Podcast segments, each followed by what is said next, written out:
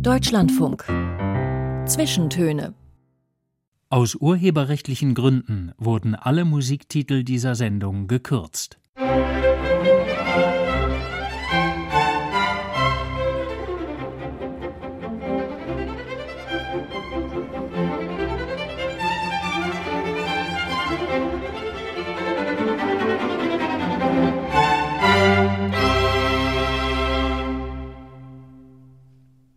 Einen wunderschönen guten Tag zu den Zwischentönen. Am Mikrofon ist Florian Felix Wey. Ich würde vermuten, dass mein Studiogast, als er vor rund 30 Jahren sein Physikstudium in Marburg begann, nicht so ganz die Erwartung hatte, ein paar Jahrzehnte später als Wissenschaftler an einem Brennpunkt der Gesellschaft zu arbeiten und den Bundespräsidenten auf einer Auslandsreise zu begleiten. Herzlich willkommen an das Levermann Physiker, Komplexitätswissenschaftler, Klimaforscher. Ja, hallo. Wie war das als junger Student? Eher Ziel Weltformel oder Weltpolitik? Beides nicht. Ich war einfach, ähm, hatte einfach Angst, ob ich überhaupt das Studium schaffe. Also ich komme aus einer Familie, wo niemand überhaupt Abitur gemacht hat und deswegen hatte ich keine Vorbilder in diesem Sinne aus einem kleinen Ort und da war der Gedanke, dass ich, also ich wusste einfach nicht, kann ich überhaupt Physik studieren? Das war dann relativ schnell klar und hat auch geklappt, aber diese anfängliche Angst, die hat mich tatsächlich intensiv begleitet kleinerer Ort. Bei mir steht Bremerhaven drin, der ist nicht ganz so klein. Nee, das stimmt. Da habe ich tatsächlich gewohnt zum Ende, aber ich bin immer in Bederkesa zur Schule gegangen und habe da auch den größten Teil meiner Kindheit verbracht. Und das ist dann schon ein kleinerer Ort. Anders Levermann klingt wie ein Hannes Wader Lied. Also lieber Mann, also es steckt so was Friesisches drin. Sind Sie eine alte friesische Familie? Das weiß ich tatsächlich nicht. Also ich kenne meinen Stammbaum nicht richtig. Ich war ja lange in Israel und bin dort immer ähm, regelmäßig am Freitag gefragt worden von den orthodoxen Juden, die auf der Straße äh, da sind und dann versuchen, Leute zum Beten zu bewegen. Und ich habe das immer abgewehrt mit dem Gedanken, ich bin nicht jüdisch. Und dann sind die im Allgemeinen weggegangen. Aber einmal kam einer zurück und sagte, sind Sie sicher? und da bin ich tatsächlich ins Nachdenken gekommen, weil ich glaube das nicht. Aber im Hebräischen ist ja Lev noch näher an Liebermann als Lebermann selber. Und äh, Lev heißt halt das Herz. Das heißt, ah. ähm, ich weiß nicht, ob es der liebe Mann ist. Ich weiß es tatsächlich ich habe es auch nie erforscht. Ja, ja, interessant. Sie sind also als studierter Physiker, Komplexitätsforscher, genauer Leiter der Komplexitätswissenschaft am PIC am Potsdam Institut für Klimafolgenforschung ziemlich blödes Wortspiel, liegt mir aber auf der Zunge. Ist Komplexität nicht zu komplex, um sie wirklich zu begreifen? Tatsächlich, Komplexität ist was anderes als Kompliziertheit. Also Kompliziertheit haben wir ja viel in unserer Welt und die wird angegangen eher in Richtung von den Ingenieurswissenschaften, wenn Sie so wollen. In dem Sinne, dass man komplizierte Systeme versucht zu kontrollieren oder kontrollierbar zu machen oder, oder so zu verstehen, dass man sie eben manipulieren kann. Komplexität, so definiere ich das zumindest, ist etwas, was ein kompliziertes Verhalten Verhalten, was aus einfachen Regeln entspringt. Und dann kann man tatsächlich anfangen, das zu verstehen. Das ist der entscheidende Punkt. Da wird es interessant für Physiker und Mathematiker, wenn man die einfachen Regeln hat, die dann kompliziertes Verhalten machen. Also wenn zum Beispiel wir eine, ähm, eine Gesellschaft haben, wo jeder Einzelne nach beschreibbaren einzelnen Regeln sich verhält, natürlich wir, sind wir alle Individuen, haben auch kompliziertere Aspekte drin, aber in bestimmten Sachen verhalten wir uns halt auch nach einfachen Regeln und dass aber aus diesen einfachen Regeln komplexes Verhalten entstehen kann, dann wird es spannend, dann können wir tatsächlich was beitragen. Das heißt, was kompliziertes ist, da kenne ich die Regel noch nicht. Da forsche ich, was steckt dahinter. Bei Komplexität habe ich eine Basis, die ich nur aufknoten muss. Genau, wir gehen da sozusagen axiomatisch ran, wenn Sie so wollen. Das heißt, wir sagen, Axiome sind ja Regeln, nach denen sich Dinge verhalten. Und die kann man erstmal postulieren, dann kann man die auch in Frage stellen, die kann man auch diskutieren, aber auf der Grundlage dieser einfachen Regeln kann man dann sehr, wir nennen das emergentes, also entstehendes, kompliziertes Verhalten beobachten und dann verstehen, wie die beiden miteinander zusammenhängen. Da sind wir jetzt schon ganz komplex. Gehen wir noch mal einen Schritt zurück, ja. als Sie da in der Schule waren, Abi gemacht haben. Sie sagen, Sie kommen aus einer nicht akademischen Familie. Ich kenne das aus Schwaben, wo ich aufgewachsen bin. Da hieß es dann, Herr Jung, Masche Banklehre. Da bin ich meinen Eltern unglaublich dankbar, dass die haben das schon erkannt, dass das wachsen muss in irgendeiner Form. Ne? Also, dass, also, dass ich nicht meine Eltern waren da sehr frei, obwohl sie halt gearbeitet haben, um das Geld zu verdienen. Und ich kenne auch, also mein bester Freund, bei den Eltern war das ein bisschen anders. Die waren da näher dran an dem Geldverdienen, haben auch sich da sehr viel durch erarbeitet und haben dann entsprechend auch darauf gedrungen, dass der Junge erstmal was macht. Was Anständiges. Ne, was Anständiges. Naja, tatsächlich genau die Banklehre. Also etwas, womit man direkt Geld verdienen kann und danach dann aber auch durchaus die Freiheit hat, das zu entfalten und zu sagen, ich, ich studiere noch was, ich gucke noch weiter. Aber dann hat man was, worauf man man zurückfällt. Meine Eltern haben das tatsächlich nicht verlangt äh, und das war, da bin ich sehr dankbar, weil es war schon wahrscheinlich immer klar, dass ich eher so ein bisschen Theoretiker bin. Aber das ist ja tatsächlich, wenn man jetzt zurückguckt, 30, 40 Jahre, man sagen, die, die die Banklehre gemacht haben, sind in ein totes Gleis geraten, weil eben die Bankwirtschaft sich so verändert hat, dass diese vielen, vielen Filialen gar nicht mehr existieren. Ja, das ist wohl wahr, ja. Insofern ist Ihr theoretisches Ansatz oder der etwas äh, höhere perspektivische Ansatz der richtige gewesen. Na, es gibt natürlich ganz viele Möglichkeiten, ähm, wie man sich entfalten kann und wie man zur Gesellschaft beitragen kann. Und ich glaube, ich habe da tatsächlich meinen gefunden, bin da sehr, sehr glücklich drüber. Aber das habe ich zu fast keinem Zeitpunkt in meinem Leben tatsächlich gesehen. Ich habe immer das Gefühl, ich gehe mit so einer kleinen Taschenlampe durch den Keller und sehe immer nur so ein kleines Stückchen vor mir und bin jetzt ganz glücklich, dass ich da angekommen bin, wo ich, wo ich bin. Aber als Sie anfingen, Physik zu studieren, da hat man doch eine Zielvorstellung oder hatten Sie gar keine? Also irgendwie eben diese berühmte Weltformel, die ist ja immer noch offen, ja. Die. Ähm, will ich jetzt lösen. Das wäre tatsächlich schön, wenn man sowas, wo man hätte. Aber ich war tatsächlich so damit beschäftigt, den nächsten Schritt zu finden, den nächsten, den nächsten Ort, dass ich, ich beschreibe das immer so ein kleines bisschen wie eine Ameise. Die sucht auch nicht völlig wirr, aber die sucht schon erratisch in der Welt rum. Und wenn sie dann was findet, dann geht sie dem auch nach. Und so, denke ich, habe ich das gemacht. Die Weltformel ist immer das eine, was im Raum steht. Natürlich, die hängt mit der Kosmologie zusammen. Es gibt auch den Gedanken, dass man, die hat natürlich damit zu tun, eine Weltformel umfasst beides, aber dass man in der Quantenmechanik ein Stück weiterkommt. Da haben wir jetzt diese ganzen Quantencomputer, das ist auch sehr, sehr spannend. Das, was mich dann irgendwann gefangen hat, ist tatsächlich die Komplexitätsforschung. Und da gibt es auch was Fundamentales zu verstehen. Nämlich wir haben eine Theorie für das vollkommen Geordnete. Das ist die Festkörperphysik, aus denen man Computer und Festplatten, Handys mhm. und so weiter macht. Die ist ja vollkommen stabil im Raum schon lange. Und dann gibt's die Theorie des vollkommen Ungeordneten. Das ist die Gastheorie, das ist Thermodynamik, das ist so Kochtopfphysik. Chaostheorie? Das ist das dazwischen. Das ist genau ah. das, was ich dann gemacht habe tatsächlich. Das vollkommen Ungeordnete haben wir auch schon 100 Jahre. Ja, genau wie das vollkommen geordnete. Aber das dazwischen, diese riesige Welt dazwischen, die Struktur hat, die aber nicht vollkommen geordnet ist, das ist die Komplexitätstheorie. Und dafür eine Formel, dafür eine Theorie zu finden, da ist bis jetzt auch jeder dran gescheitert und das wäre nochmal eine Aufgabe. Es ist ja oft so, wenn man in Zwischentönen Gäste hat, die ja nicht selten aus einem kulturellen Zusammenhang kommen und man fragt sie, was war denn das schrecklichste Fach in der Schule? Sagen, also 95 Prozent sagen Mathe und auch sehr viele sagen Physik. Das war bei Ihnen ganz anders. Das war tatsächlich anders. Mathe und Physik haben mich, also Physik geht so, aber Mathe hat mich gerettet tatsächlich, weil ich sage immer so aus Spaß, ich kann nicht lesen und schreiben. Also das, das stimmt mittlerweile nicht mehr so ganz, ähm, aber das ist mir tatsächlich sehr, sehr schwer gefallen. Das wäre vielleicht auch heute irgendwie diagnostiziert das war damals nicht so. Weiß ich nicht wirklich, kann ich nur darüber spekulieren. Aber es ist in der Schule doch, hat doch viel mit Lesen zu tun. Und wenn man da wesentlich langsamer ist, dann ist das immer ein bisschen die, die schlimmen Fächer für mich. Wie gesagt, mittlerweile muss ich viel lesen und viel schreiben. Ich habe äh, in Ihrem Twitter-Stream, Sie twittern nicht viel, aber dann doch sehr sachlich, also meistens Verweise auf, auf irgendwelche Veröffentlichungen und so.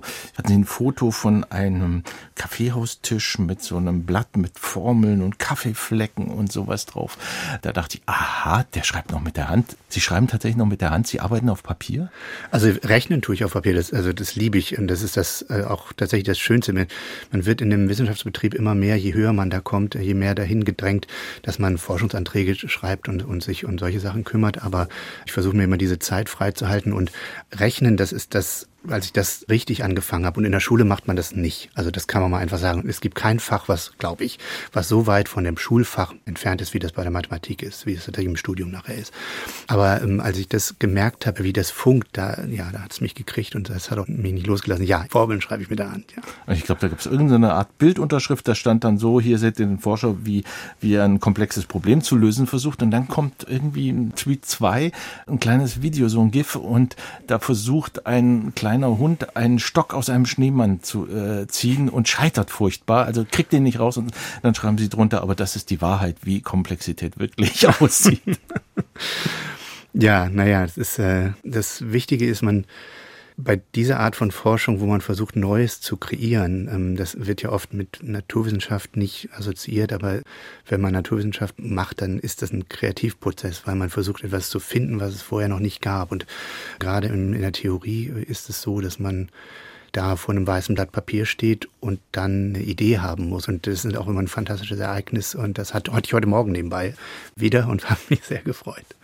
Oh, ja. Also wir sind jetzt sozusagen unmittelbar dabei, wie die, der Kern der neuen Weltformel in der Komplexitätstheorie entsteht.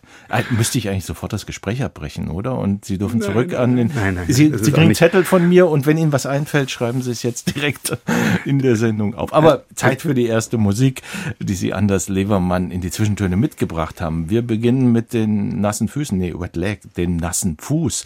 Passt ja quasi zum Meeresspiegelanstieg. Das ist der Name aber der Band und nicht des Songs. Der Song heißt Chase Long, ist ziemlich aktuell, nämlich von 2021. Wie sind Sie da drauf gekommen? Das ist tatsächlich so ein bisschen das Lied meiner Tochter und mir. Das, ähm, also das hat sie mir irgendwann mal geschickt und es verbindet uns einfach.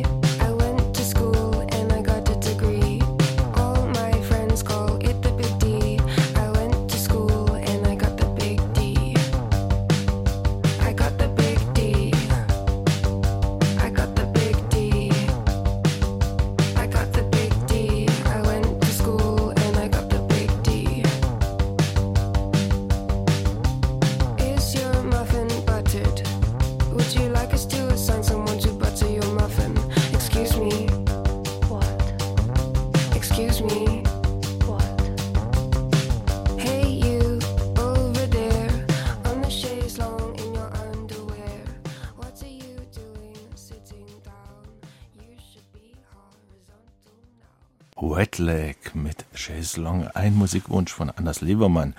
Singen Sie damit mit Ihrer Tochter diesen Refrain? Das ist ja. Ja, ja, ja, das ist sehr schön. Anders Levermann, Physiker am PIC, Potsdam Institut für Klimafolgen, Klimafolgenforschung. Man muss sprachlich genau sein. Man merkt es schon an meinem Haspler. Das heißt nicht für Klimaforschung, sondern Klimafolgenforschung. Was ist da der Unterschied? Naja, wir haben ähm, das Max-Planck-Institut für Meteorologie in Hamburg und der Direktor damals Klaus Hasselmann, der jetzt den Physik-Nobelpreis bekommen hat für seine Arbeiten damals zusammen mit zwei anderen Kollegen, der hat damals den Gedanken gehabt, dass die Klimaforschung in Hamburg gemacht wird, wenn Sie so wollen. Die wird jetzt auch in Kiel gemacht und Bremerhaven und in anderen Instituten in, in Deutschland und auch am Potsdam-Institut. Aber damals war explizit der Gedanke, wir brauchen ein Institut, das dann die Folgen des Klimawandels untersucht. Und das bedeutet eben heutzutage nicht nur, dass wir das Klima untersuchen, das machen wir auch, das habe ich auch gemacht, Antarktis, ne, Grönland, alles Mögliche aber auch die gesellschaftlichen, die natürlichen Folgen des Klimawandels und dann jetzt auch die Lösung für das Klimaproblem. Wow. Ja. Wie viele Leute sind das da? Das sind so 300, 400 Leute. Das heißt aber, Sie haben ein ganz weites Spektrum an akademischen Richtungen, auch Soziologie und sowas? Genau, wir sind also, glaube ich, das kann man, glaube ich, mit Fug und Recht sagen, im Bereich der Klimafolgenforschung ich würde mal sagen, das klingt furchtbar jetzt, aber schon weltführend. Also da ist, wir haben gute Institute auf der Welt, aber diese eine Sache, nämlich das interdisziplinär zu machen. Und zwar im wahrsten Sinne des Wortes, also wirklich über die Disziplin von den ökonomischen Sachen bis hin zu den physikalischen Sachen, bis zur Biogeochemie und dem Ganzen. Das wirklich in einem Institut zu vereinen, das ist relativ einzigartig bei uns. Sie sind auch im Zitationsranking und in den internationalen wissenschaftlichen Magazinen ist das PIC ganz weit vorne. Auch Sie sind da ganz weit vorne. Wir kommen noch auf einen Fall dazu sprechen. Also, wir haben November. Am 9. November habe ich mit meiner Familie aus unserem Garten zwei Erdbeeren geerntet. Am 9. November, die waren süß und aromatisch. Das ist doch eigentlich erstmal toll, oder? ja, das ist, das ist natürlich toll. Ähm, aber dass wir im November so warme Temperaturen haben, ist schon, schon seltsam das ist nicht nur seltsam, es müsste mich ja eigentlich jetzt beunruhigen. Ja, ich merke jetzt aber gerade den positiven Outcome. Ja, wunderbar. Aber das sollte uns beunruhigen oder sollte es uns doch nicht beunruhigen? Doch, doch, das muss uns beunruhigen, denn der Klimawandel hat in so Nischen tatsächlich irgendwelche, kann das kleine positive Folgen haben. Es wird immer der Weinanbau in Süddeutschland genannt und natürlich in, in Kanada kann es sein und in Sibirien, dass da Gebiete bewohnbar werden, die das vorher nicht waren. Aber im Großen und Ganzen ist das, das große Problem am Klimawandel, dass es ein Wandel ist und dass der so massiv ist, dass wir als Gesellschaft nicht dahinterherkommen. Also wir, wir könnten, wir hätten auch in einer wärmeren Atmosphäre leben können, wir hätten auch in einer kälteren Atmosphäre leben können, vermute ich, wobei das schon auch schwierig ist. Nur die Veränderung ist etwas, was uns, was uns einfach zu schaffen macht. Das zu schaffen macht, ist auch zu klein. Ich habe 2010 einen Artikel in der FAZ geschrieben, der immer aktueller wird, wenn Sie so wollen. Den habe ich nochmal im Guardian dann wiederholt und da ging es darum, da habe ich gesagt, dass die Wetterextreme uns derart zu schaffen machen werden, um wieder diesen Ausdruck zu nehmen, der viel zu weich ist, dass unsere Gesellschaftssysteme damit nicht mehr zurechtkommen. Also ich mhm. sage immer auf den Punkt gebracht, wenn wir den Klimawandel nicht in den Griff kriegen, dann werden wir keine Demokratie mehr haben in Deutschland. Versuchen wir mal sprachlich ganz präzise zu sein. Es kursieren ja auch in den Medien, je nachdem, und man kann fast schon die Positionen der Sprechenden da abgleichen mit dem Begriff. Also was ist es? Klimawandel, Klimaveränderung, Klimakrise oder Klimakatastrophe? Das ist, das ist tatsächlich alles zusammen. Es ist einfach ein Wandel. Das klingt nach einer vernünftigeren Beschreibung. Nur das Problem ist ja, dass das immer benutzt wurde, um den notwendigen Strukturwandel, den wir jetzt kriegen müssen, zu verhindern. Deswegen sind diese Worte jetzt schlecht belegt. Klimawandel gab es auch schon in der Vergangenheit. Das heißt aber nicht, dass dieser Klimawandel, den jetzt die Menschen induzieren, dass der nicht, nicht problematisch ist. Und das ist er nämlich. Deswegen ist es nämlich eine Klimakrise. Und wenn wir nicht aufpassen, wird es halt zu einer Klimakatastrophe. Während wir hier reden, läuft in Sharm el-Sheikh in Ägypten die 27. UN-Klimakonferenz. Das heißt im Umkehrschluss, liebe Hörerinnen und Hörer, wenn Sie uns zuhören am 20. November, ist die Konferenz zu Ende. Bloß wir beide im Studio, wir mussten das aus Termingründen so machen und vorziehen. Wir wissen nicht, was da rauskommt. Wenn ich jetzt mal Ihre seherischen Fähigkeiten strapaziere, Herr Levermann, kommt da was raus? Und wenn ja, was? COP27 bedeutet, dass 27 Jahren trifft sich die Welt zu dem Thema Klimawandel. Und das ist, gibt es tatsächlich zu keinem anderen Thema in dieser Größenordnung. Und das ist das Wichtige, dass wir weiter im Gespräch bleiben. Es sind gar keine großen, bahnbrechenden Sachen zu erwarten von dieser COP, von dieser Conference of the Parties. Ich habe mich immer gefragt, wofür steht es? Genau. Conference of the Parties, also aller Teilnehmer. Genau, aller Länder. aller Länder. Ja, sind es alle Länder? Naja, es sind nie alle Länder, aber es sind fast alle Länder, ja. Naja, und Sie sagen, der Prozess im Gespräch zu bleiben ist trotz, wie Kritiker sagen, der Kosten, die da auch entstehen, nicht nur der finanziellen, sondern eben auch der Ökokosten durch die viele Reiserei, das ist wichtig. Das ist wichtig. Das ist auch ein, wirklich ein Fehlgedanke, dass wir, das Klimaproblem ist, ist riesig, ist ein wirklich großes Problem. Und das kriegen Sie nicht dadurch gelöst, dass jetzt irgendjemand aufs Fahrrad umsteigt. Ich weiß, dass Leute mich dafür nicht mögen, dass ich sowas sage. Aber das aufs Fahrrad umsteigen ist eine wichtige, wirklich wichtige Sache eine wirklich gute Sache, was jeder Einzelne tun kann. Nicht mehr fahren, nicht mehr fliegen. Das kann man machen. Aber wir lösen das Klimaproblem nur durch Strukturwandel. Das heißt, dadurch, dass wir kein Öl, kein Gas, keine Kohle mehr verbrennen. Und das bedeutet, dass alles, was wir machen, mit Strom gemacht werden muss. Alle Energie, die wir brauchen, muss mit Strom gemacht werden, im Großen und Ganzen. Oder in irgendeiner Form klimaneutral. Das heißt mit Wind, Sonne und Wasserkraft und den ganzen Möglichkeiten, die man da hat. Das bedeutet aber, wir müssen das Bottom-up fordern wie die Fridays for Future das machen. Heißt von unten fordern. Von unten an die oberen, damit die den unteren wieder sagen, was zu machen ist? Richtig, damit die oben die Regeln festlegen, nach denen wir das Ganze lösen. Weil sie können bei ihrer Stelle in ihrem Haushalt sparen wie verrückt. Da ist nebenan jemand, der gerade entweder dem das nicht interessiert oder der gerade so viel mit seinem Leben zu tun hat, dass er gar keine Kraft hat, da was zu machen. Und damit ist ihr ganzes Engagement wieder aufgebraucht. Das frustriert die Leute wie verrückt. Das ist auch richtig. Was sie aber tun können, ist, sie können das so fordern und so nachhaltig fordern, dass die Politik sagt, okay, wir lösen das jetzt. Und dann gibt es im Supermarkt eben nichts mehr, was CO2 produziert hat. Und dann kommt man von A nach B nur noch ohne CO2. Und das müssen wir erreichen. Und dafür haben wir 20 Jahre Zeit. Nur wir müssen die gesamte Welt umkehren. Deswegen müssen wir sofort anfangen. Eigentlich schon vor 10 Jahren oder vor 20 Jahren hätten wir anfangen müssen. Die gesamte Welt befindet sich aber gerade in einem eher besorgniserregenden Zustand, nicht nur wegen der Klimafragen, sondern eben aufgrund der vielen militärischen Konflikte. Und es gibt nicht wenige Leute, die sagen, dieser schreckliche Krieg Russlands gegen die Ukraine hat einen positiven Outcome, nämlich den Druck zu erhöhen aus den fossilen Energien für uns auszusteigen. Sehen Sie das auch so?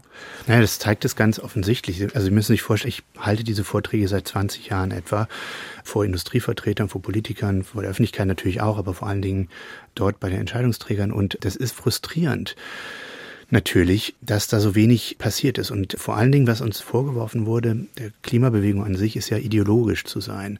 Tatsächlich sieht man aber jetzt, wie ideologisch die andere Richtung war, nämlich dieser Gedanke, dass man an fossilen Brennträgern festhalten muss, weil sie ja was Solides sind, was worauf man sich verlassen kann. Mhm. Im letzten Sommer mussten Atomkraftwerke in Frankreich 70, 80 Prozent mussten abgeschaltet werden, weil das Kühlwasser nicht da ist. Die immer stabil genannte nukleare Energie war dort nicht äh, stabil. Jetzt äh, sehen wir, wie die fossilen fossile Energie, die wir eben aus Ländern bekommen wie Russland, wie Saudi-Arabien. Mit Saudi-Arabien würden wir ja gar nicht sprechen, wenn die nicht Öl hätten. Das ist ein schlimmes Land, also ein rechtsstaatlich schlimmes mhm. Land. Ja. Da sieht man, dass das tatsächlich in keiner Form stabil ist. Ein interessantes äh, Beispiel für Nichtstabilität haben Sie im Januar gehabt. Da waren Sie auf dem Titelblatt von Nature mit Ihrer Arbeitsgruppe mit einem Aufsatz und der hat einen sehr sprechenden englischen Titel Rain Stops Gain, also quasi ein Vers, nämlich Regen vermindert die Gewinne. Da geht es nicht um die ganz großen Sturmkatastrophen oder sowas, sondern es geht um die Zahl der Niederschläge und Sie haben erforscht, wie sich das auf Wirtschaft auswirkt. Was kommt daraus? Das ist tatsächlich spannend, weil wenn man an Klimawandel denkt und an Wirtschaft, dann denken die Leute häufig an Zerstörung durch Wirbelstürme oder meinetwegen auch an Dürren und dann die, ähm, die landwirtschaftlichen Folgen. Aber was viel gravierender tatsächlich ist, ist, sobald der Klimawandel in das Wirtschaftswachstum eingreift, mhm. da fangen dann auch die Ökonomen an, die Augenbrauen zu heben. Denn wenn das Wirtschaftswachstum beeinträchtigt wird, dann pflanzt sich der Schaden ja weiter fort in der Zukunft und wird damit immer größer.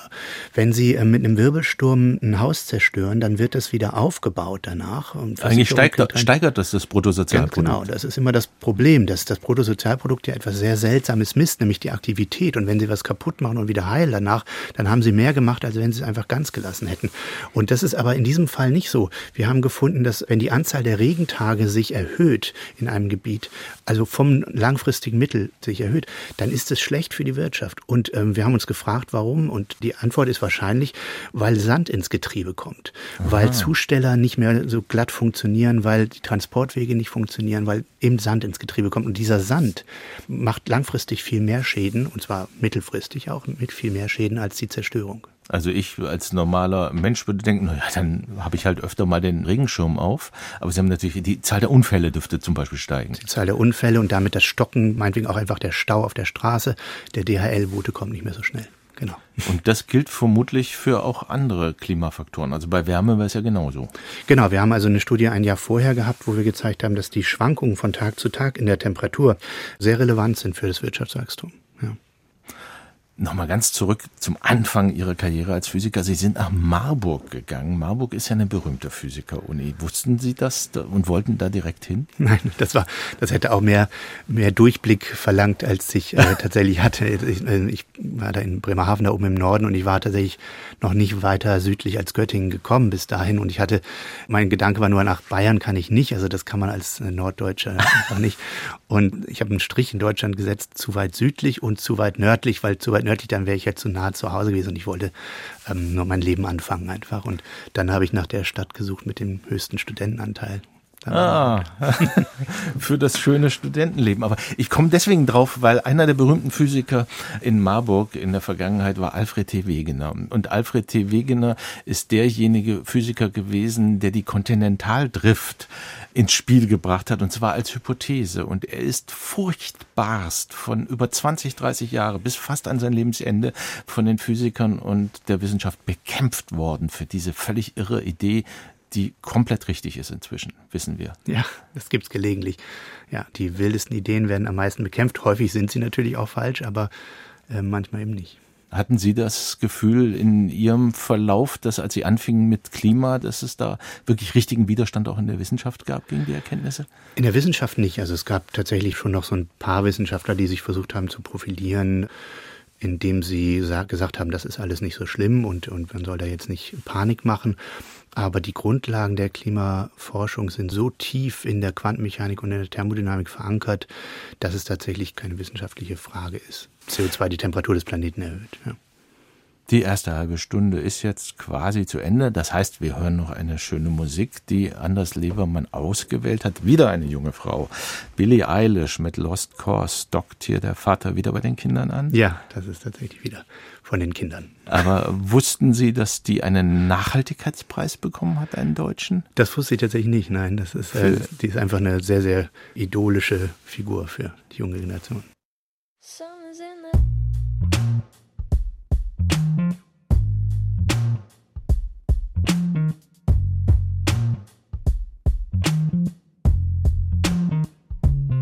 Something's in the air right now, like I'm losing track of time. Like I don't really care right now. But maybe that's fine. You weren't even there that day. I was waiting on you. I wonder if you were aware that day was the last straw for me, and I know I sent you flowers. Did you even care? You ran the shower and left them by the stairs.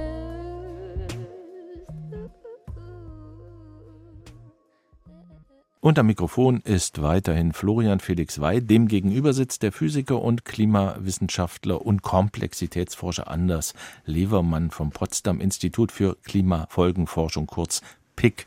Auf seiner mitgebrachten Musikliste steht nun Billy Bragg A New England. Und das hören wir uns jetzt erstmal an.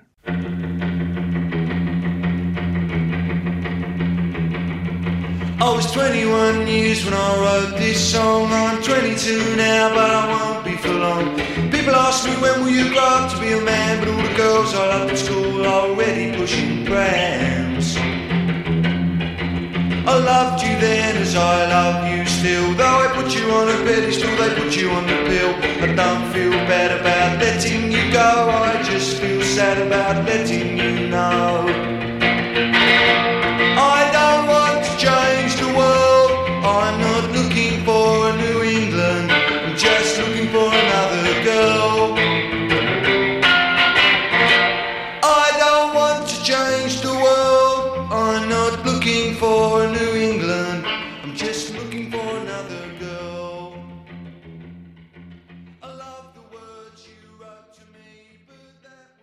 Billy Bragg mit A New England, was ja ein Synonym für gelobtes Land ist in dem Kontext. Wiederholen wir mal den Refrain. I don't want to change the world. I'm not looking for New England. I'm just looking for another girl. Könnte man deuten, so als Absage an die Großutopie und Hinwendung zum kleinen privaten Glück. Untypisch für Billy Bragg, der sich als Protestmusiker ja gegen Maggie Thatcher in den 80ern und 90ern, Militär, Atomkraft, gegen alles, wogegen man sein konnte, gewendet hat.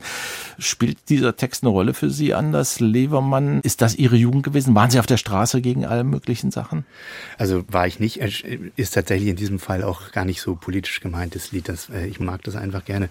Nein, es ist tatsächlich sogar genau andersrum, diesen Rückzug in diese, in das Individuelle. Das strebe ich nicht an, das ist auch gar nicht das, was ich mache, ja. Sie hatten keine wilde Punkphase in Bremerhaven. Na, in, in Bremerhaven wäre das fast noch möglich gewesen, aber wir waren, wir waren ja noch mal sechs äh, D-Mark Busreise von Bremerhaven weg und äh, das war für einen Jugendlichen, also für mich, ich war einfach kein Revoluzer, obwohl ich lange Haare hatte und so, aber mehr war das auch nicht. Jetzt grüble ich über Ihren Ausdruck, den Sie gerade verwendet haben. 6 D-Mark Busreise. Eine Entfernung in Tarifzonen. und das ist schon sehr weit, oder was? 6 D-Mark Bus. Die Entfernung hat da, glaube ich, gar keine Rolle gespielt, aber das war einfach relativ viel Geld für, dafür, dass man also zum, zum Kino fahren würde oder zu der Demo. Also sechs hin, sechs zurück, zwölf D-Mark, das war weit über dem Taschengeld, das ich damals hatte, glaube ich. Vorhin haben Sie einen FAZ-Artikel von 2010 erwähnt. Ich bin auf Sie tatsächlich aufmerksam geworden, auch durch einen Artikel in eben nämlicher Tageszeitung. Ich glaube, das war 2020 oder 2021. Und der hatte als Unterzeile stand da mit dem mathematischen Blick die Klimakrise lösen. Und dachte ich, holla, das so einfach geht das. Was haben Sie da geschrieben? Naja, wir haben ein großes Dilemma gerade in der Welt. Wir haben ein, Wachstumsnarrativ in der Gesellschaft. Das klingt jetzt erstmal sehr hochtrabend, aber was ich damit meine, ist, dass man das sehr tief in uns verborgen dieser Gedanke ist, dass es der nächsten Generation besser gehen soll als der vorherigen. Und das Wirtschaftswachstum birgt dieses Versprechen, dass es einem selber, wenn man arbeitet, besser geht irgendwann und der nächsten Generation auch. Und dieses Wachstumsnarrativ, das kommt jetzt an harte Grenzen, dadurch, dass wir auf einem endlichen Planeten leben. Und die Leute fragen, kann man unendliches Wachstum auf einem endlichen Planeten haben? Und das klingt erstmal widersinnig. Und das ist auch widersinnig, wenn man nämlich, wenn man dabei was aus dem Planeten nimmt. Das heißt, wenn man irgendwie Ressourcen verbraucht. Und das tun wir gerade, und zwar in gewaltiger Weise. Aber die Chaostheorie, die erlaubt tatsächlich unendliches Wachstum im endlichen Raum. Und das war der Gedanke da. Dazu gehört ein Bild, das auch für Laien nachvollziehbar ist als Bild, nämlich die Faltung, die Sie da entwerfen. Nun gibt es auch einen Wikipedia-Artikel zu Faltung, das ist nämlich auch ein mathematischer Begriff. Wenn ich den als Laie angucke, da schwirrt es mir und ich sehe Sternchen, ich verstehe kein Wort. Bitte, was ist die Faltung? Tatsächlich, wenn Sie den Wikipedia-Artikel angucken, dann ist die Faltung dort, das ist eine Integralformel, das ist damit gar nicht gemeint, sondern die Faltung ist etwas aus der Theorie dynamischer Systeme, ist tatsächlich aus der Chaos-Theorie. Wenn Sie ein System, und damit meine ich zum Beispiel die Gesellschaft, wenn Sie die in Grenzen einfangen und sie gleichzeitig aber expandieren möchte, dann gibt es verschiedene Möglichkeiten. Entweder sie explodiert, in dem Sinne, sie sprengt die Grenzen. Wenn die Grenzen aber fest sind, wie zum Beispiel Naturgesetze, die sie nicht sprengen können, dann gibt es die Möglichkeit, dass wenn man diese Grenzen erkennt, dass man umkehrt, bevor man gegen die Grenze stößt. Und dann wächst, aber in eine andere Richtung. Und das ist der entscheidende Punkt. Wir können Wirtschaftswachstum in dem Sinne weiter verfolgen, indem es bedeutet, wir verbessern unser Leben. Wir verbessern das Leben. Wir haben ja noch viel zu tun. Es gibt in Indien, in China, in, in vielen Bereichen der Erde arme Menschen. Denen können wir nicht sagen, hört mal auf zu wachsen, hört mal auf, euer Leben zu verbessern. Aber was wir halt erreichen müssen, ist, wir müssen diese Lebensverbesserung in den reichen Ländern so umwandeln, dass sie tatsächlich zu einer Verbesserung führen und nicht einfach nur zu mehr Konsum und in den armen Ländern eben auch ohne Ressourcenverbrauch einhergeht. Das klingt erstmal kompliziert und das ist es auch. Aber was diese Faltung liefern kann, ist ein neues Narrativ, nämlich Wachstum innerhalb von Grenzen. Und das heißt nicht begrenztes Wachstum. Ah, schöner Satz. Also ich bleib mal ganz bei dem Bild. Da hinten ist eine Mauer, ich bin auf einer Straße, ich fahre Vollgas auf die Mauer zu, muss abbremsen, sonst zerschelle ich an der Mauer. Jetzt könnte jemand Schlaues auf die Idee kommen und der macht lauter Serpentinen und dreht sich da irgendwo, ohne je die Mauer zu berühren. Die Straße wird immer länger, ich kann immer weiterfahren, immer weiterfahren, immer weiterfahren. Das meinen Sie mit Faltung? Also Vergrößerung von Optionen und Fläche, aber genau deswegen, weil man eine Mauer hat. Ganz genau. Die Mauer zwingt einen zum Umdenken und damit findet man neue Möglichkeiten, sich zu entfalten. Wenn Sie zum Beispiel sagen, in zehn Jahren dürfen wir kein Plastik mehr verwenden, zum Beispiel in Deutschland, in der EU oder auf der ganzen Welt, dann wird die Wirtschaft, weil sie weiß, in zehn Jahren kommen wir auf diese, an diese Mauer, wird sie umdrehen und Alternativen finden. Und diese Innovation, um die geht's und damit kann man weiter nach vorne gehen. Man kann sein Leben weiter verbessern, wenn man diese Grenzen richtig setzt. Das Gegenteil könnte auch sein bei so einem System, dass der Druck so hoch wird, es explodiert quasi. Also die Grenzen werden dann gesprengt. Das wäre in dem Fall vielleicht die Unbewohnbarkeit des Planeten. Und nun gibt es doch ein paar sehr reiche Menschen auf dieser Welt, die denken, ja, dann verlassen wir den Planeten und wir arbeiten jetzt mal an einem Weltraumprogramm. Das wäre sozusagen das Gegenteil von der Faltung. Einfach fliehen. Wir hinterlassen den Schrotthaufen. Ja, das ist es vielleicht. Ähm, aber dieser Gedanke, wir ziehen auf einen anderen Planeten, der ist auf so vielen Ebenen widersinnig, muss ich ehrlich sagen. Man tut dann so, als würde man auf eine andere Erde gehen, wo alles wieder schön ist, so wie es vorher. So einen Planeten haben wir ja nicht gefunden. Wir haben Planeten gefunden, auf denen man vielleicht auch Leben erhalten könnte, aber nichts, wo es äh, paradiesisch ist, wo wir ähm, einfach mal kurz hinfahren. Das ist ja alles weit weg. Ja. Ich glaube, das ist tatsächlich keine sinnvolle Option. Wir sollten schon diesen Planeten erhalten. Also wenn wir die Möglichkeiten finanziell und technisch haben, auf so einem Planeten Leben zu ermöglichen, dann müsste es ja viel, viel einfacher sein, auch unter geänderten Klimabedingungen ein gutes Leben auf diesem Planeten zu ermöglichen. Ja, ja, genau. Wenn wir Sorgen haben, uns nicht an den Klimawandel anpassen zu können, und diese Sorgen müssen wir haben, denn wenn wir den einfach weiterlaufen lassen, dann werden wir uns nicht daran anpassen können, dann ist natürlich die Anpassung an ein Leben auf dem Mars oder so viel, viel drastischer. Jetzt haben Sie vorhin schon angedeutet mit dem Fahrradbeispiel, was Sie nicht für richtig und nicht zielführend halten. Und das trägt dann so den Überbegriff kein Mikromanagement. Ja, das geht in diese Richtung, wie man diese Grenzen richtig setzt. Also nochmal, ich möchte wirklich niemanden entmutigen, was fürs Klima und für die Umwelt zu tun. Das ist einfach sehr, sehr wichtig und sehr, sehr gut. Was ein Problem ist, wenn man anderen Menschen exakt vorgeben will, wie sie zu leben haben. Das können wir nicht tun in der Demokratie natürlich. Und das bedeutet, wir müssen aufpassen, wo wir die Grenzen und wie wir Grenzen setzen. Und Grenzen sollte man da setzen, wo man, dass man wirklich das verbietet, was man nicht mehr möchte. Also wir möchten kein CO2, wir möchten vielleicht kein Plastik. Da hat man konkrete Dinge, die man tatsächlich nicht möchte.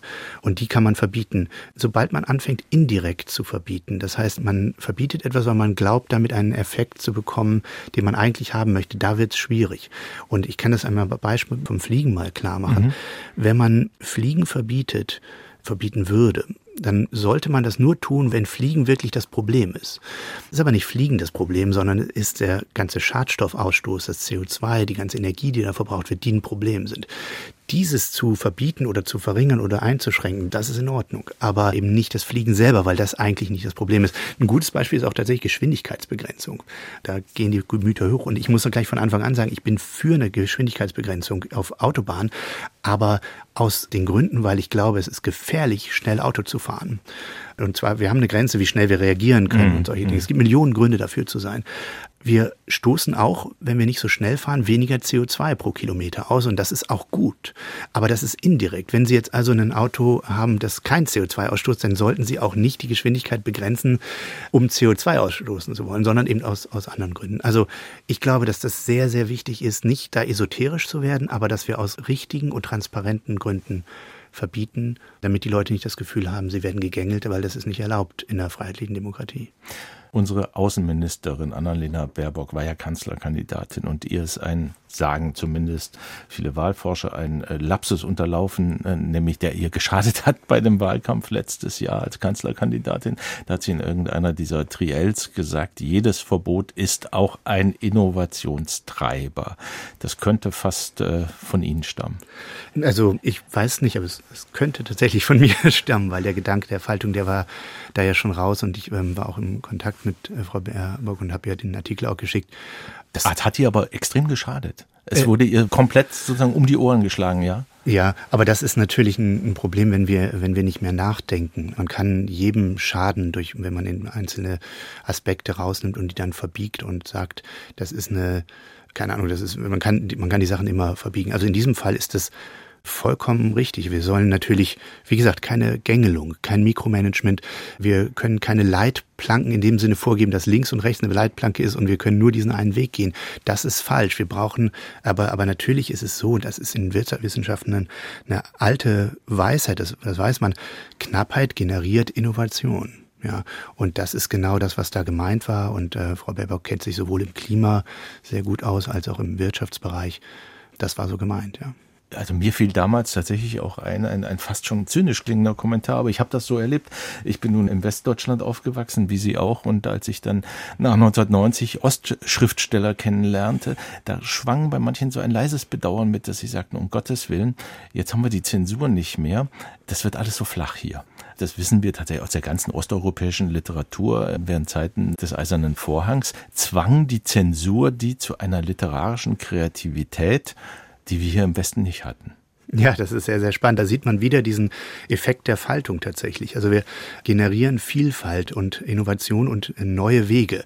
Nun will man natürlich nicht in, durch Zensur diese Grenzen künstlich schaffen. Das ist Quatsch. Aber die, die Grenzen, die uns gegeben sind, einerseits durch den Planeten, aber andererseits auch in, in anderen Bereichen. Also wir haben moralische Grenzen, die wir setzen, die wir schon seit langer Zeit setzen und die wir auch uns hart erkämpft haben, die wesentlich tiefer und kraftvoller sind.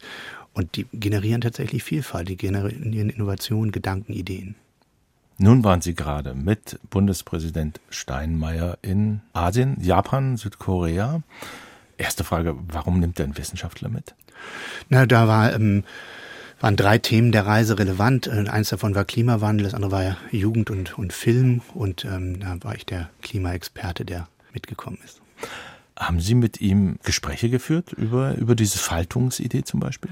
Über die Faltungsidee tatsächlich noch nicht. Wir haben ähm, über Klimawandel an sich gesprochen und da, glaube ich, auch ein paar Vorurteile oder so ausgeräumt. Also ähm, ich denke, da sind wir ein Stück vorangekommen. Also es waren interessante Gespräche. Es ist immer die Sorge bei der, bei der SPD natürlich, die soziale Komponente mit reinzubringen. Aber wir wissen sowohl, dass Klimaschutz kein Widerspruch zur wirtschaftlichen Prosperität ist und auch nicht zu der sozialen Komponente. Man muss das nur richtig machen. Also um es nochmal ganz scharf zu definieren, diese Faltungsidee, Grenzen außen einzulegen, führt nicht zwingend zur Planwirtschaft, sondern erlaubt eine liberale Marktwirtschaft. Das ist tatsächlich das Gegenteil von Planwirtschaft. Also wenn Sie nicht diese Gängelung mit reinbauen, das Mikromanagement. Wir finden damit, wenn Sie diese Grenzen einziehen, die wir ja tatsächlich schon haben, also wir erlauben ja keine Kinderarbeit, wir erlauben keine Sklavenarbeit. Es gibt ja eine ganze Reihe von Aspekten, die wir uns erarbeitet haben. Und um diese Grenzen herum äh, haben wir unendliches Wachstum. Der Gedanke, warum man im Endlichen unendlich viel Möglichkeit haben kann, den kann man ganz schön zusammenfassen in der Frage, wie viele Zahlen gibt es zwischen 0 und 1? Das Intervall 0, von 0 bis 1 ist klar begrenzt, aber es gibt unendlich viele Zahlen. Zwischen jeder Zahl ist noch eine Zahl. Zwischen zwei Zahlen ist immer noch eine Zahl. Und das zeigt das. Wir finden also in diesem endlichen Raum unendlich viele Möglichkeiten und das ist die Faltung. Deswegen ja, es gibt Innovation, es gibt Marktwirtschaft. Wir müssen nur das Wertesystem immer wieder anpassen, sodass wir nicht mit den Grenzen kollidieren. Ich denke immer noch über 0 und 1 ja. nach. Das ist ein Gedanke, den kann nur ein Mathematiker haben. Aber Sie haben natürlich völlig recht. Wie gesagt, mir fiel dieser Artikel, äh, stach damals total ins Auge und ich dachte, was für ein interessanter Gedanke, mal was ganz Neues. Haben Sie Reaktionen damals gekriegt auf diesen Artikel? Ja, ich habe tatsächlich viel positive Reaktionen. Also ich habe auf keinen meiner Artikel so viel positive Reaktionen gekriegt wie auf den, weil ich glaube tatsächlich, dass wir damit ein neues Narrativ für die Zukunft bringen, so dass wir eine Utopie generieren können die wir brauchen. Ja, eine positive Utopie, denn die junge Generation hat ja jetzt gerade die, in Anführungsstrichen, Utopie, wir wollen eine Klimakrise verhindern. Aber das ist ja eine, eine furchtbar Negative, düstere, ja, ja, ja. eine negativ definierte Utopie. Das ist kein Hin zu einer schöneren Welt, sondern nur nicht eine Zerstörung der Welt. Das ist kein schöner Gedanke. Wird daraus noch mehr entstehen, ein Buch zum Beispiel? Ja, ich bin dabei, ein Buch zu schreiben für Holstein und da kann ich das ähm, besser ausführen als in dem Zeitungsartikel.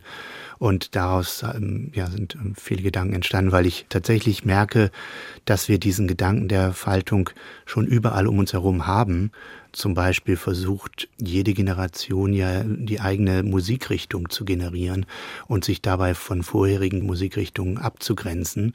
Hat auch alle Musikrichtungen im, im, in der Vergangenheit. Also wenn jetzt die neue Generation käme und wieder die Klassik ausgraben würde, in, in der reinen Form würde das keiner akzeptieren. Nein, es muss was anderes sein. Und gleichzeitig ist der Bereich, der Rahmen ja begrenzt. Wir können ja nicht alle Frequenzen hören. Wir können auch nicht beliebig schnell Töne hintereinander machen. Da sehen wir das auch. Also wir, wir, wir sehen das tatsächlich überall. Wir müssen es nur in unseren, unser Wirtschaftsnarrativ überführen, weil uns das tatsächlich doch mehr beschäftigt, auch Leute, die nichts mit der Wirtschaft zu tun haben, als wir denken. Sie haben die Musik damit jetzt genau an dieser Stelle anmoderiert quasi. Wir verraten noch nicht, was ist, jetzt kommt erst mal eine.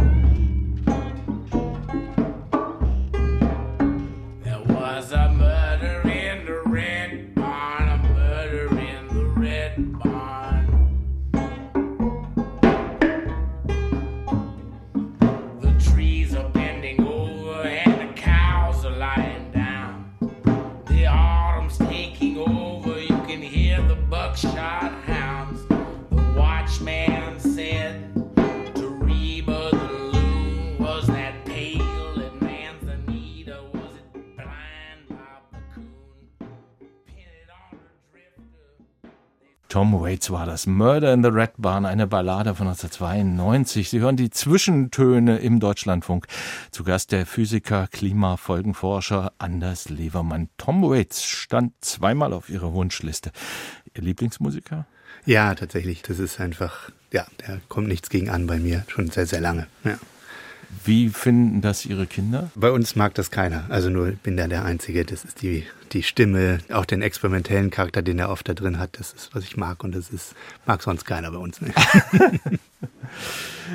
Sie haben ganz am Anfang unseres Gesprächs mal gesagt, Sie wären länger in Israel gewesen. Wie kommt das? Was war da? Das war tatsächlich wesentlich banaler, als es vielleicht sein könnte bei einem gelobten Land. Ich hatte meinen Zivildienst verspätet angefangen, weil ich ein Knieproblem hatte und war zurückgestellt. Und da hatte ein Schulfreund angefangen, einen anderen Dienst im Ausland zu machen anstatt des Zivildienstes. Und ähm, das hat mir die Zeit verschafft, mich da auch darauf zu bewerben, sonst hätte ich das gar nicht geschafft. Und dann habe ich mir das wildeste Land sozusagen rausgesucht, das exotischste, was da im Angebot war. Und das war Israel damals nach meiner Vorstellung. Und dann Aktion ich Sühnezeichen war das? Ganz oder? genau, Aktion ja. Sühnezeichen, Friedensdienste. Ich war eher so für die Friedensdienste, aber mhm. das, der andere Aspekt war auch wichtig. Und dann habe ich da also meinen Zivildienst gemacht und bin dann später zur Doktorarbeit zurückgegangen, weil ich tatsächlich Turbulenzforschung machen wollte und mein Diplomvater in Kiel sagte, das sei der beste Ort, Turbulenzforschung zu machen. Das klingt jetzt wirklich sehr beziehungsreich, ne? wenn man denkt, Israel eine Region, in der nun äh, kein Leben ohne Turbulenzen möglich ist, die machen dann auch Turbulenzforschung, aber das ist was ganz anderes. Ja, ist was ganz anderes, ist tatsächlich das größte, glaube ich, würde ich, so würde ich es behaupten, das größte klassische Problem in der Physik, was noch nicht gelöst ist, das Turbulenzproblem. Das ist auch tatsächlich aus der Komplexitätsforschung heraus. Es ist äh, die Frage, wie sich diese Wirbel in der Turbulenz verhalten. In welchem Medium? Also Wasser, Luft oder spielt keine Rolle? Das Tolle an den Physikern ist, das ist dann immer überall. Also überall an der, auf jedem Planeten und in, in jedem ah. Medium. Ähm, wir suchen nach dem, nach der Universalität in der Turbulenz. Das heißt, äh, Sie können sich das vorstellen, hinter einem Auto, hinter einem Zug, hinter einem Fahrrad gibt es halt Wirbel, die da entstehen und die dann immer in kleinere Wirbel zerfallen, bis sie dann irgendwann zu Wärme werden. Und diese Kaskade von Wirbeln, die ist tatsächlich nicht verstanden, wie das vonstatten geht. Die Ingenieure arbeiten immer daran, diese Turbulenz zu verringern, weil da ja die ganze Energie reingeht. Alle Energie, die sie als Fahrradfahrer in die Pedale drücken, mhm. die kommt hinten als Wirbel äh, raus. Oh, wie schade. Ja, ne, wenn sie die gleiche Temperatur, äh, die gleiche Geschwindigkeit haben, ja. würde ja nach dem, nach Einstein gar keine Kraft notwendig sein oder nach Newton. Aber die Wirbel, die machen's.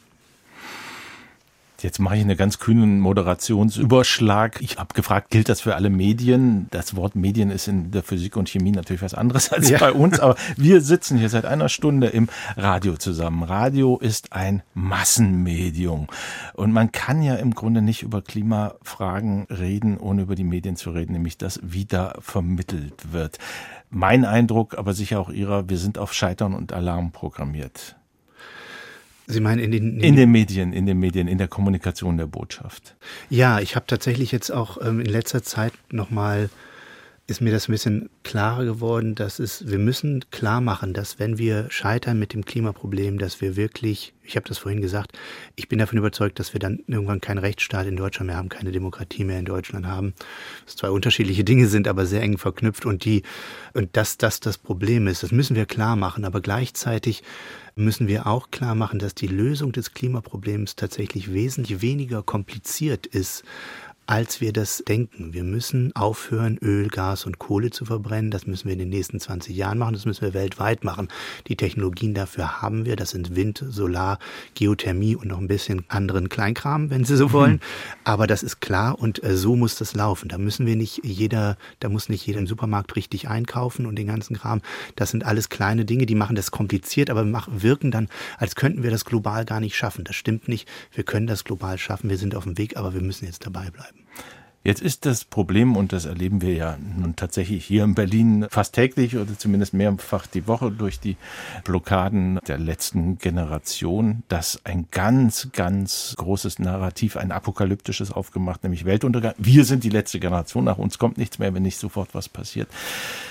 Mein Eindruck zumindest spiegelt sich das auch in den äh, Umfragen wieder. Das ist nicht zielführend, weil es die Leute wütend macht und weg vom Thema bringt. Frage ich Sie gar nicht nach Ihrer Einstellung zu denen, sondern als Komplexitätsforscher. Was in einem komplexen System bewirken solche Proteste? Das ist tatsächlich eine sehr komplizierte Frage und die kann ich auch nicht beurteilen. Ich kann verstehen, wenn junge Leute immer lauter werden, darin klarzumachen, dass sie eine Zukunft wollen ich denke, dass da die Fridays for Future haben uns da einen Riesendienst erwiesen und ich bin auch der festen Überzeugung, dass die die Fridays nicht die Lösung liefern müssen, sondern ihre Rolle ist tatsächlich zu sagen, wir fordern, dass das gelöst wird. Und ich denke, das ist das Entscheidende. Und, und da ist der Beitrag, diese Last Generation, die letzte Generation, die kann man auch so verstehen, im Sinne von, von Al Gore zum Beispiel. Wir sind die letzte Generation, die noch was tun kann. Dann sind aber wir die letzte Generation tatsächlich. Also Sie und ich und mhm. nicht die Jugendlichen. Stimmt das, was ich gelesen habe, dass alles, was in den nächsten 20 Jahren passiert an Klimafolgen, ist schon die Erblast und äh, hat gar nicht, also ich bin 60 genau. und sozusagen bis zu meinem Lebensende, das, was ich ab jetzt tue, beeinflusst meine Restlebenszeit nicht? Das ist wahr, ja. Das heißt, wir machen das nicht für uns, sondern wir machen das tatsächlich für die Generation danach. Das Problem ist, die Generation danach kann nichts mehr tun. Das heißt, wir haben die Verantwortung, die ist absolut in unseren Händen und die bleibt auch in unseren Händen. Denn, und das ist nochmal ein wichtiger Aspekt, der Klimawandel ist wirklich gefährlich. Er verstärkt alle Probleme, die wir haben. Konflikte durch die Wetterextreme, durch die Veränderungen. Es wird nie passieren, dass wir eine Klippe überschreiten und hinter der Klippe die Erwärmung nie wieder aufhört und immer weiter voranschreitet. Ähm, das wird häufig gedacht und gesagt und das ist physikalisch tatsächlich falsch. Es gibt Klippen im Klimasystem. Das sind sozusagen lokale Klippen. Die sind schlimm. Nämlich wenn der grönländische Eisschild abschmilzt, dann haben wir sieben Meter Meeresspiegelanstieg. Wenn die Westantarktis abschmilzt, kriegen wir dreieinhalb Meter Meeresspiegelanstieg. Da sind Klippen, die irreversibel sind, die wir nicht wieder gut machen machen können, wenn wir die überschreiten. Das sind diese berühmten Kipppunkte. Das sind die berühmten Kipppunkte. Aber die globale Temperatur ist kein Kipppunkt. Das bedeutet, wir haben es immer in der Hand. Wir werden es immer in der Hand behalten, wie stark wir den Planeten erwärmen. Das Problem ist, wir können nicht wieder zurück. Wenn wir eine Erwärmung verursacht haben, geht die nicht mehr weg. Die bleibt für Jahrhunderte bis Jahrtausende in der Atmosphäre. Und das bedeutet, CO2 ist ein bisschen wie Mikroplastik. Das Plastik, was sie reinbringen, das bleibt dort für immer. CO2 bleibt für faktisch immer in der Atmosphäre. Und das hat eine absolut fundamentale Konsequenz, die man verstehen muss. Und das ist fast alles, was man vom Klimawandel verstehen muss. Und das ist, wir können die Temperatur des Planeten nur stabilisieren, wenn wir auf Null Emissionen kommen. Und da explodieren gelegentlich die Gehirne, wenn man, mhm. wenn man sich das klar macht. Egal welches Temperaturlimit Sie sich vorschreiben, ob Sie die Fridays for Future mit 1,5 Grad nehmen, die 2 Grad, die das Obergrenze vom Pariser Klimaabkommen sind, selbst wenn Sie vollkommen ruchlos auf fünf Grad steuern, was wir bekommen, wenn wir gar keinen Klimaschutz machen am mhm. Ende des Jahrhunderts. Selbst wenn Sie das stabilisieren wollen, müssen Sie auf Null Emissionen. Und das bedeutet, Sie brauchen den Strukturwandel. Weg von Öl, Gas und Kohle hin zu Erneuerbaren. Und da kommen Sie nicht drum rum. Wenn Sie es später machen, kriegen Sie die Hölle. Wenn Sie es früher machen, haben Sie noch eine Chance. Dieser Begriff und dieses Bild des Kipppunkts, Stimmt das, dass das Ihr früherer Chef, Herr Schellenhuber, am PIC quasi erfunden hat? Ja, das ist tatsächlich eine, also natürlich gibt es den Gedanken von Instabilitäten schon lange in der Physik, schon über Jahrhunderte, wenn man so will. Naja, Jahrhunderte, aber wenigstens 100 Jahre.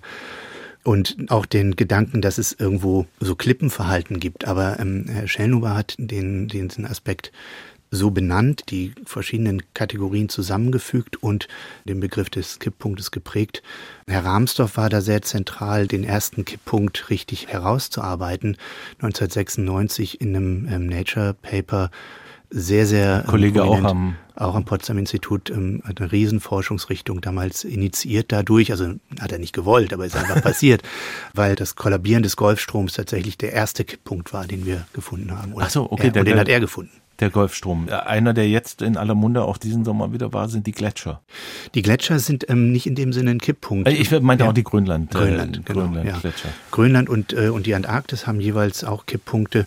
Sie können sich das immer so vorstellen, als würden Sie hier den, in das Glas Wasser über den Tisch schieben. Mhm. Und wenn Sie, Sie schieben es ein bisschen, da passiert nichts. Sie schieben noch ein bisschen, passiert nichts. Und dann schieben Sie es über die Kante und dann kippt das Ding nach unten, dann fällt es nach unten. Da mhm. können Sie dann auch nichts mehr machen. Und das ist so ein Kipppunkt. Gletscher. Gletscher gibt's ja auch auf Island und ich habe letztes Jahr ähm, kennengelernt Andres Naer Magnason, einen isländischen Filmemacher und Autor, der hat angeregt von einem anderen Klimaforscher, Wolfgang Lucht, auf irgendeiner Konferenz, wir erreichen die Leute nicht, hat Herr Lucht gesagt. Wir müssen das anders anpacken in der Kommunikation. Dieser André Sner Magnason hat anders drüber geschrieben, ein ganz tolles Buch, das heißt Wasser und Zeit, aus seiner Heimaterfahrung in Island heraus und versuchen zu schildern, ja, auch ein bisschen mythologisch. Müssen wir so eine Öffnung auch in der Kultur kriegen? Sie machen immer Kommunikation aus der Wissenschaft raus, aber wir müssen eigentlich andere Bereiche auch haben, die da mitmachen. Ja, also ich glaube natürlich, dass die Kultur die Möglichkeit hat, Dinge zu beschreiben. Das wird häufig verwendet, dass man sagt, wir brauchen die Kultur, um den Klimawandel, den Kulturbereich, um den Klimawandel noch klarer zu verdeutlichen. Ich würde sogar noch weiter gerne gehen und äh, sagen, die Kultur sollte nach sollte bei den Lösungen mithelfen. Und da meine ich tatsächlich nicht die technischen Lösungen, sondern zum Beispiel den Gedanken, wie jetzt mit der Faltung, um da wieder zurückzukommen, den Gedanken, wie kann ich denn Wachstum haben? Wie kann ich denn vorankommen? ohne immer mehr zu zerstören. Welche Rolle hat denn da Kultur? Also ich bin der festen Überzeugung, dass, dass Kultur und Unterhaltung quasi die, mhm. die, die schmutzige Form der Kultur, nein, äh, mhm. die, die Unterhaltung tatsächlich eine ganz entscheidende Rolle, ein fundamentales Bedürfnis der Menschen befriedigt, nämlich dem Gefühl, dass etwas passiert mhm. dass sich etwas entwickelt. Und diese Rolle der Kultur, die ist, glaube ich, extrem wichtig, weil in der Kultur können wir wachsen. Ohne Ende. Ohne Ende. Also eine kulturelle Leistung ist ja auch sagen, die Interpretation eines solchen Begriffs wie Freiheit. Und wenn ich sage, mein Begriff von Freiheit ist ein SUV mit 250 über die Autobahn zu jagen, dann ist es ein eher schädlicher Freiheitsbegriff aber ich kann unendlich frei sein in ihrer Faltung. Ja, aber auch nicht esoterisch, sondern tatsächlich ist das ja meine Doktoranden, die nun auch alle klimabewegt sind, deswegen ist das nun keine so ähm, repräsentative Gruppe, aber die möchten möglichst schnell von A nach B kommen, wenn sie reisen. Denen ist es nicht wichtig, dass sie das in ihrem eigenen SUV machen. Um nicht zu sagen, die würden sich da äh, sehr unwohl fühlen. Wenn man im, im Ruhrgebiet Stoßstange, Stoßstange an Stoßstange anderthalb Stunden zur Arbeit fährt und wieder zurück, hat das mit Individualverkehr nicht viel zu tun. Wenn man auf den Bahnsteig käme und es würde sofort einen Zug losfahren und man wäre in diesem Zug mhm. frei, weil, weil man tatsächlich sich bewegen kann und, und es wäre nicht gedrängt und so weiter, dann wäre das tatsächlich eine Art von Individualverkehr, wo man rein und aussteigt. Das ist ein Beispiel dafür, nicht? wie sich ähm, Wertesysteme verändern. Also noch nicht Lösung, sondern nur besonders eindrückliche Diagnose hatte Andres Näher Magnason in seinem Buch so ein paar ganz tolle Sätze. Zum Beispiel, wenn aus den Motorhauben Feuer lodern würden, sähen unsere Autobahnen im dunklen Winter aus wie Lavaströme auf das Bild muss man erstmal kommen. Ja. Sagen, ah, ich sehe, das ist ein Verbrennungsmotor. Mhm. Wir verstecken das nur. Tatsächlich sehen ja, wenn Sie sich diese Autobahnen angucken, da gibt's ja äh, gerade in den USA, weil man so große da hat, da sieht man diese roten Lavaströme der Hinterlichter und die weißen Lavaströme der Vorderlichter, die sieht man ja so aneinander vorbeiziehen. Ja. Das hat schon sowas äh, tatsächlich von Lavastrom. Ja. Es wäre interessant, schreibt er, wie die Welt aussehe, wenn jeder die Ölfässer, die er verbraucht, lagern müsste. Unsere Auslandsreisen der letzten zehn Jahre mit der Familie beliefen uns sich auf 100 Ölfässer. Da kriegt man ja auch eine, plötzlich eine andere Dimension. Ja. ja. Also Verbildlichung in andere Kontexte setzen. Ihre Frau ist Schauspielerin, Filmschauspielerin, eine ziemlich bekannte, wir sagen nicht wer. Wissen Sie aus dem Bereich, dass es auch sozusagen das schon als Thema gibt oder spielt es da gar keine Rolle? Äh, Film und Kultur an sich hat ja die Möglichkeit, Systeme auf eine ganz andere Art zu verstehen. Also ich mathematisiere ja alles, worüber ich nachdenke und das erscheint einem eine sehr, sehr feste und harte Art, aber da bleiben einem Dinge auch verborgen. Und äh, das kann die Kultur, das kann der Film ganz anders machen. Und ich denke, da sind wir auch in vielen Bereichen weiter. Die Frage ist halt, und deswegen ich glaube, das ist gehindert, behindert dadurch, dass man das Klima, das Umweltnarrativ immer mit einem Verzichtsnarrativ verbunden hat und nicht mit dem Gedanken von Freiheit. Tatsächlich ist aber die Möglichkeit, auf diesem Planeten zu leben, ohne dass man ihn zerstört, eine Freiheitsprojektion. Und ich glaube, dass das tatsächlich noch gar nicht so stark in der äh, Filmwelt angekommen ist. Und da freue ich mich drauf, wenn das passiert. Hören wir noch mal eine Musik. Anders Levermann hat ausgesucht Ain't No Rest for the Wicked der US-Rockband Cage the Elephant aus dem Jahr 2008. Wikipedia hat mir verraten, dass das auch die Titelmelodie zu einem Ego-Shooter-Spiel namens Borderlands wurde. Ist das der Grund für Ihre Wahl? Sind Sie ein heimlicher Gamer? Nee, das wusste ich nicht.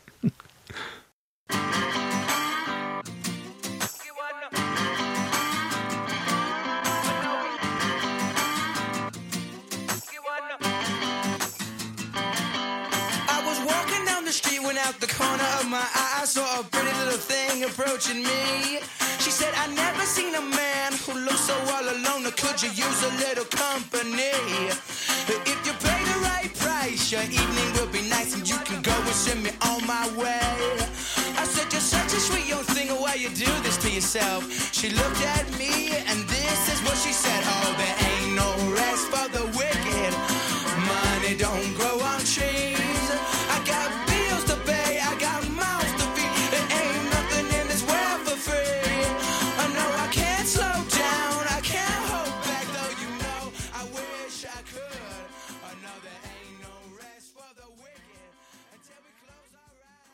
Cage the Elephant mit Ain't No Rest for the Wicked. Keine Ruhe dem Bösen. Sie hören die Zwischentöne im Deutschlandfunk zu Gast der Klimaforscher Anders Levermann. Ab wann wird man eigentlich böse? Zumindest, wann man aggressiv wird. Das haben Sie mit einem Team herausgefunden, nämlich wenn es zu heiß wird. Hate Speech in sozialen Netzen korreliert mit der Tagestemperatur. Stimmt's? Ja, das stimmt. Hier ist aber tatsächlich interessant, das ist auch naheliegend, dass es nicht einfach nur je heißer, desto schlimmer, das stimmt, aber je kälter, desto schlimmer auch. Also das ist so eine U-Form und Ach. das ist tatsächlich wichtig äh, und auch äh, naheliegend. Das heißt, wenn wir aus dem Bereich rauskommen, in dem wir uns wohlfühlen, dann werden wir aggressiv. Was ist die Wohlfühltemperatur?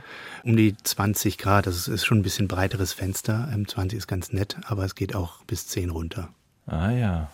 Wie forscht man denn sowas? Haben Sie da irgendwie äh, Twitter untersucht oder, oder was haben Genau, wir haben eine Riesenmenge von Twitter-Daten, vier Milliarden Tweets äh, untersucht, haben dann nach einem künstlichen Intelligenz-Algorithmus, das war aber jetzt nicht so wahnsinnig entscheidend, rausgefiltert, welche davon Aggressionen widerspiegeln. Da haben wir die allgemein existierenden Definitionen der Vereinten Nationen für Aggressionen hergenommen und haben das dann mit der Temperatur korreliert auf eine bisschen schickere Art, als man das so einfach nicht das eine auf die X-Achse, das andere auf die Y-Achse und dann gerade gezogen, sondern ein bisschen feiner.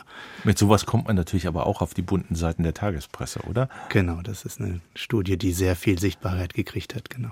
Die Kälte macht auch aggressiv, sagen Sie. Ich habe gelesen und hat mich auch äh, wirklich verblüfft. Es gibt ja so Berechnungen von Zyklen, wann Eiszeiten in der Erdgeschichte stattgefunden haben, dass wir sozusagen durch den CO2-Anstieg für die nächsten 10.000 Jahre uns alle Eiszeiten schon mal genullt haben. Stimmt das? Nicht alle Eiszeiten, aber die nächste Eiszeit, die haben wir ähm, verhindert tatsächlich schon. Und das ist enorm. Also das muss man sich tatsächlich mal auf der Zunge zergehen lassen. Also wir verstehen ja physikalisch die Eiszeiten ziemlich gut, diesen Zyklus zwischen Warm- und Eiszeiten. Also in der Vergangenheit war so viel CO2 in der Atmosphäre, also in der Vergangenheit vor zwei Millionen Jahren, dass wir überhaupt keine Eiszeiten hatten, sondern ähm, ein bisschen Eis auf der Antarktis, aber viel mehr auch nicht. Und dann ist nach und nach durch Verwitterung das CO2 rausgekommen und wir haben tatsächlich irgendwann diese Eiszeiten bekommen. Und die entstehen durch den Sonnenwinkel auf der Erde. Also mit der Planetenstellung sozusagen. Mit der Planetenstellung. Relativ äh, banal, wenn in der Nordhemisphäre ist ja Land viel, im Süden ist ja viel Ozean und wenn im Sommer nicht genug Sonne auf die Nordhemisphäre fällt, sodass der Schnee vom Winter schmilzt. Dann bildet sich Schicht um Schicht ein Eis und dadurch wird die Temperatur kälter, weil wir dann Sonneneinstrahlung reflektieren. Der Ozean nimmt CO2 auf und wir kommen in eine Eiszeit und genauso geht's wieder rückwärts in die warme Zeit. Das verstehen wir, aber durch das CO2, was eben sehr, sehr lange in der Atmosphäre bleibt, haben wir die nächste Eiszeit verhindert. Nun habe ich mir ein paar schöne poetische Worte aus der Fachterminologie aufgeschrieben. Da komme ich jetzt genau bei dem Bild dazu. Eins davon heißt nämlich Dampfhunger. Was ist Dampfhunger? Das wissen, weiß ich tatsächlich das auch wissen nicht. Sie gar nicht. Also das tauchte, glaube ich, bei Ihrem Kollegen Ramsdorf auf. Das ist, dass eben durch die erhöhte Temperatur ah, die Luft auch so immer hungriger ist, Wasserdampf aufzunehmen. Ah, das ist ja ein tolles Wort. Das hat Stefan sich bestimmt ausgedacht. Das ist eine tolle, eine tolle Zeit. Nein, das ist das Clausius-Clapeyron-Gesetz von 1843. Tatsächlich sehr, sehr alte Physik, diese Kochtopfphysik, die ich vorhin ah. genannt habe, Thermodynamik. Eine wärmere Atmosphäre kann mehr Wasserdampf halten einfach. Und das ist tatsächlich ein wichtiger Aspekt beim Treibhauseffekt. Das CO2 erstmal ähm, hält Energie auf dem Planeten, aber dann erwärmt sich die Temperatur des Planeten. Und durch diese zusätzliche Erwärmung kriegen sie mehr Wasserdampf und dieses Wasserdampf führt nochmal zusätzlich zu einem Treibhauseffekt und das gibt ihnen dann diese wirklich gefährliche Erwärmung. Neben dem Dampfhunger stolperte ich über den Methanschlupf. Kennen Sie den? Den kenne ich auch nicht. Das, das ist, glaube ich, ist wunderbare ja. Worte. Also ich stelle mir vor, wie das auf Englisch heißt, Methanschlupf. Ich glaube, das ist das, was passiert, wenn in Sibirien die Permafrostböden ja, ja. auftauen und dann Methan noch zusätzlich freigesetzt wird. Genau, da ist ja auch entscheidend, das mit dem Freisetzen, nicht? Das klingt so, als wären da so gelagerte Methanvorräte und das ist tatsächlich nicht der Fall, sondern da wird biologische Aktivität aktiviert, die jetzt eingefroren ist und da die unter Ausschluss von Sauerstoff passiert, diese biologische Aktivität generiert sie nicht CO2, also das C ist immer das Kohlenstoff, ist, mhm. Ne, die, sondern O2, sondern CH4 Methan und äh, dieses Methan ist ein 20 mal potenteres Treibhausgas als CO2 und das ist, eine, ist ein Problem. Nun fällt auf dem aufmerksamen Hörer, der aufmerksamen Hörerin, wie mir auch, dass wenn Sie sagen, wir müssen die Treibhausgase, also die fossilen Energien alle möglichst schnell stoppen und bei den Alternativen eine Energie nicht auftaucht. Und ich konfrontiere Sie jetzt mal mit einem Zitat eines wirklich sehr berühmten hundertjährigen Öko, einer Öko-Ikone, nämlich James Lovelock, von dem stammt die Gaia-Hypothese. Und der hat in seinem Buch, das er als Hundertjähriger vor zwei Jahren veröffentlicht hat, äh, den Satz drin, wir mögen vielleicht die einzige Quelle von Hochintelligenz im Kosmos sein, aber unsere Beharrung, die Erzeugung von Nuklearenergie zu meiden, gleicht einem Autogenizid. Nichts stellt die Grenzen unserer Intelligenz klarer unter Beweis heftig. Das ist tatsächlich eine heftige Aussage. Ja, also äh, Herr Lovelock ist bekannt, weil er auch schon alt ist und wir auch schon viel von ihm gehört haben dafür, dass er die Umweltproblematiken sehr, sehr ernst nimmt, auch die Klimaproblematik ernst nimmt und als Lösung eben die Nuklearenergie ähm, immer schon propagiert hat. Das ist meiner Auffassung nach aus vielen Gründen problematisch. Ich bin jetzt kein militanter Nukleargegner, aber ähm, Nuklear ist ganz eindeutig nicht die Lösung für unser ähm, Klimaproblem gerade und das ist tatsächlich relativ geradlinig. Uran ist eine endliche Ressource und wenn Sie Nuklearenergie zu einem zentralen Baustein einer Lösung, einer globalen Lösung machen wollen, dann müssen sie relativ schnell auf Plutonium umsteigen. Und dann das bedeutet, heftig. dann müssen sie jedem, dem sie Strom geben wollen, Plutonium geben. Und da ist die Diskussion im Allgemeinen vorbei, weil wir dem Iran durchaus natürlich Strom geben wollen, damit sie auch sich entfalten können. Ich will aber sie kein Plutonium. aber kein Plutonium. Ja. Ich habe auch ein bisschen äh, die letzten Tage darüber nachgedacht, wie gesagt, kompletter Laie auf dem Gebiet äh, Geothermie. Also wir versuchen Wärme, die im Erdmantel steckt, nach oben die Energie abzuziehen, damit wir sie verbrauchen können. Ist das nicht nach dem zweiten Hauptsatz der Thermodynamik auch ein endliches Verfahren? Ja, da ist natürlich relativ viel Energie da drin und bevor wir den Planeten da kalt gekriegt haben, da haben wir schon einiges abgezapft. Aber ich also denke, wir machen uns die Füße kalt eigentlich, wenn man so ein Bild ja, macht. Ja, aber das sind, das sind, glaube ich, kaum relevante Größenordnungen. Entscheidend ist, wir haben Wind und Sonne und letztendlich ist alles Sonne. Der Wind kommt auch aus der Sonne und davon ist genug da. Davon haben wir in solchem Übermaß, dass wir ähm, das tatsächlich einfach verwenden sollten und die anderen Dinge als, als Hintergrund, als Ausgleich und solche Sachen machen müssen. Also wir brauchen da aber europäische Lösungen, nicht nur damit das klar ist. Also es muss nicht Thüringen autark werden, es muss nicht mal unbedingt Deutschland energieautark werden, aber Europa. Das ist die Größenordnung und es ist so wichtig, weil Wind und Sonne ja tatsächlich an einem Ort immer mal schwanken. Aber wenn Sie den Bereich, in dem Sie das ernten, groß genug wählen, dann gleicht sich das aus. Und zwar ganz banal wie der Physik. Der sogenannte Jetstream hier in Europa, das ist das Windband, was vom Atlantik rüberpustet, das, der existiert, weil die Erde sich dreht. Das wird auch immer so bleiben. Der weht nur manchmal nach Norden und manchmal nach Süden. Und das müssen Sie eben mit Windkraftanlagen einfangen und dann mit einem europäischen Netz ausgleichen. Und dann haben Sie da einen großen Teil der Variabilität rausgenommen und ein Wettersystem System, das Sie aus der Tagesschau kennen, das ist immer ungefähr so groß, so ein Hochdrucksystem wie ein Land, mittelgroßes Land wie Deutschland, wie Frankreich. Das heißt, wenn irgendwo ein Tiefdrucksystem ist und da ist Regen und da ist keine Sonne, dann haben Sie nebenan ein Hochdrucksystem und da ist die Sonne. Das müssen Sie einfangen und dann ähm, haben Sie schon viel von der Variabilität runter. Dann machen Sie noch Speicher dazwischen und dann haben Sie es. So. Das sind gute Aussichten. Ja. Würden Sie sagen, variierend dem Merkelschen Satz, wir schaffen das? Ja, ich denke, wir schaffen das, aber wir müssen eben dabei bleiben. Wir sind viel zu langsam. Wir haben das jetzt ähm, im, im Rahmen der Klimakonferenz, hier wird das immer wieder nochmal hervorgehoben. Die Staaten haben ja Selbstverpflichtungen einerseits für die nächsten Jahre bis 2030 und andererseits für den, das Datum, wann sie aus dem CO2 ganz ausgestiegen sind. Das ist schon ein sehr, sehr großer Schritt nach vorne, dass wir diese Daten haben. Wann sind wir auf Null Emissionen? Jedes Land oder viele, viele Länder haben das schon angegeben. Europäische Union 2045 zum Beispiel.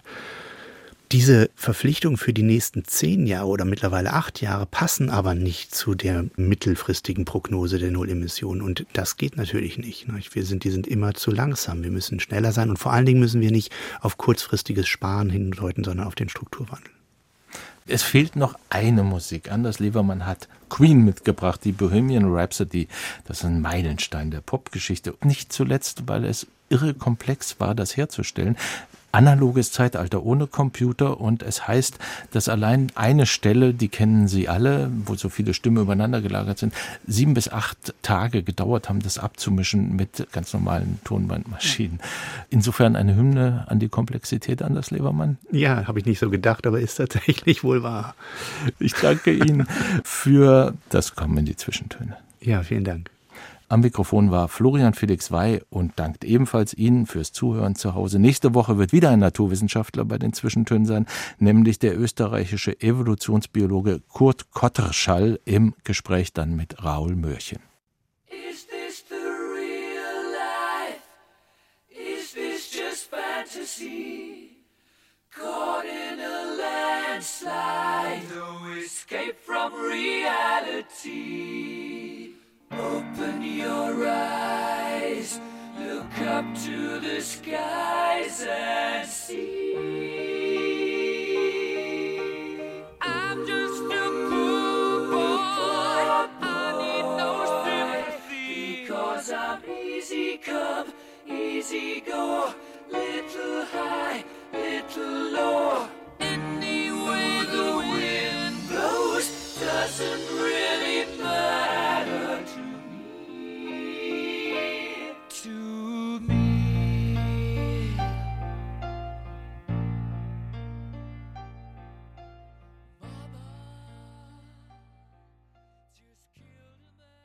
Aus urheberrechtlichen Gründen wurden alle Musiktitel dieser Sendung gekürzt